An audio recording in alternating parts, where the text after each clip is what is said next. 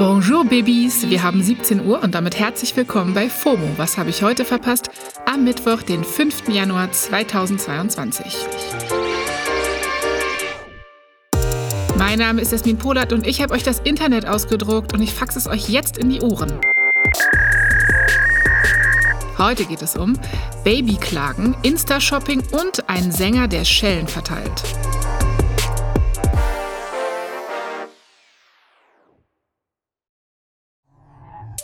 Wir beginnen mit einem kleinen Politik-Update. Der Corona-Gipfel ist ja eigentlich für Freitag geplant. Heute wird aber schon mal kurzfristig digital beraten.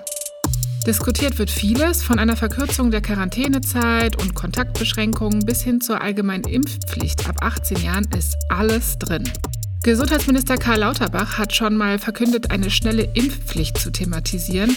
Er sitzt laut eigener Aussage schon an einem Entwurf, der Zitat unbürokratisch sein und bevorzugt ohne Impfregister auskommen soll.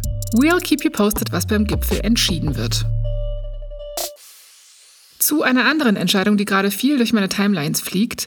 Die Klage um das Nevermind Albumcover wurde von einem Richter in den USA abgewiesen. Aber nochmal kurz Rewind.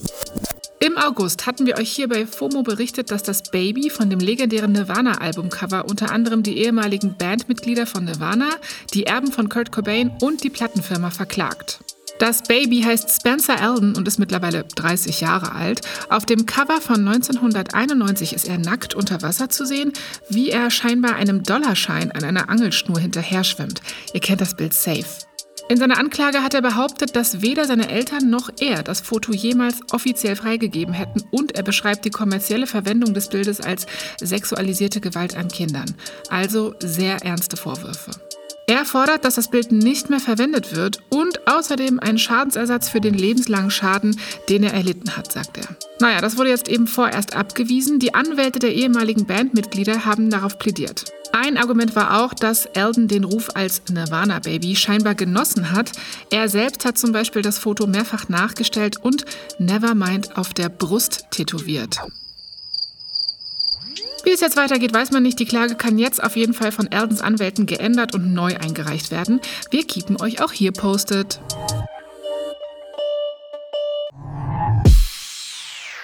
Vom Posten zum Shoppen ist es auch nicht weit. Ihr kennt das ja bestimmt, ne? Ihr seid auf Instagram unterwegs, arbeitet die Stories ab und dann wird euch eine Werbung angezeigt.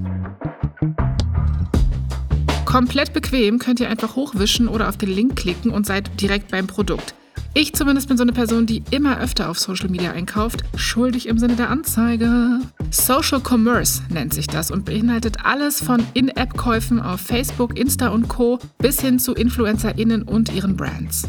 Die Consulting-Firma Accenture hat jetzt einen Bericht veröffentlicht, in dem klar wird, dass das nicht nur bei mir eine private persönliche Entwicklung ist, sondern ein größeres weltweites Phänomen. Weil Social-Media-Käufe laufen richtig gut und werden immer wichtiger. Laut dem neuen Bericht soll Social Commerce in den nächsten vier Jahren dreimal schneller wachsen als jeder andere E-Commerce, also das normale Online-Shopping.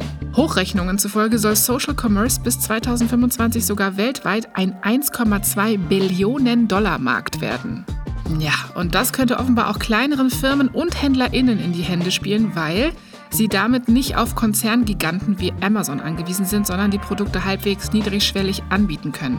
Heißt, große Konzerne werden immer mehr Konkurrenz von kleinen HändlerInnen bekommen. Kriegen die großen Konzerne also quasi auf die Nuss von uns kleinen KäuferInnen? Ja.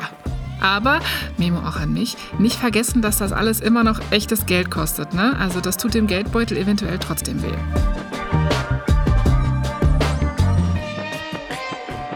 Auf die Nuss gekriegt haben auch zwei Menschen in einer Hotellobby in Las Vegas und zwar allem Anschein nach vom Sänger Jason Derulo. Laut dem Promi-News-Portal TMZ wurde Derulo im Area Hotel in Las Vegas von einer Gruppe Usher genannt. Einer aus der Gruppe soll dann gerufen haben: Hey Usher, fuck you, bitch! Ja, und daraufhin soll Derulo auf den Mann zugerannt und auf ihn eingeschlagen haben. Ein Video, das auch auf Social Media kursiert, soll den Zwischenfall zeigen und das Video wurde von einem Mann aufgenommen und man hört anfangs immer wieder die Frage, hey, warum hast du ihn geschlagen? Warum hast du ihn geschlagen? an Derulo gerichtet. Da schien es also schon vorab Streitereien gegeben zu haben. Dann fällt der Asher FU-Kommi und Derulo rennt wirklich durch die Absperrungen auf die Männer zu und prügelt sich mit denen. In einem anderen Video sieht man Derulo, wie er scheinbar in Handschellen aus dem Hotel geführt wird.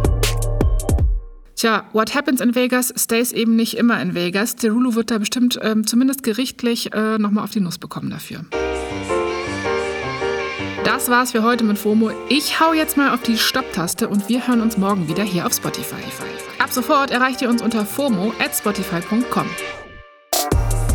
FOMO ist eine Produktion von Spotify Studios in Zusammenarbeit mit ACB Stories. Ciao, Kakao!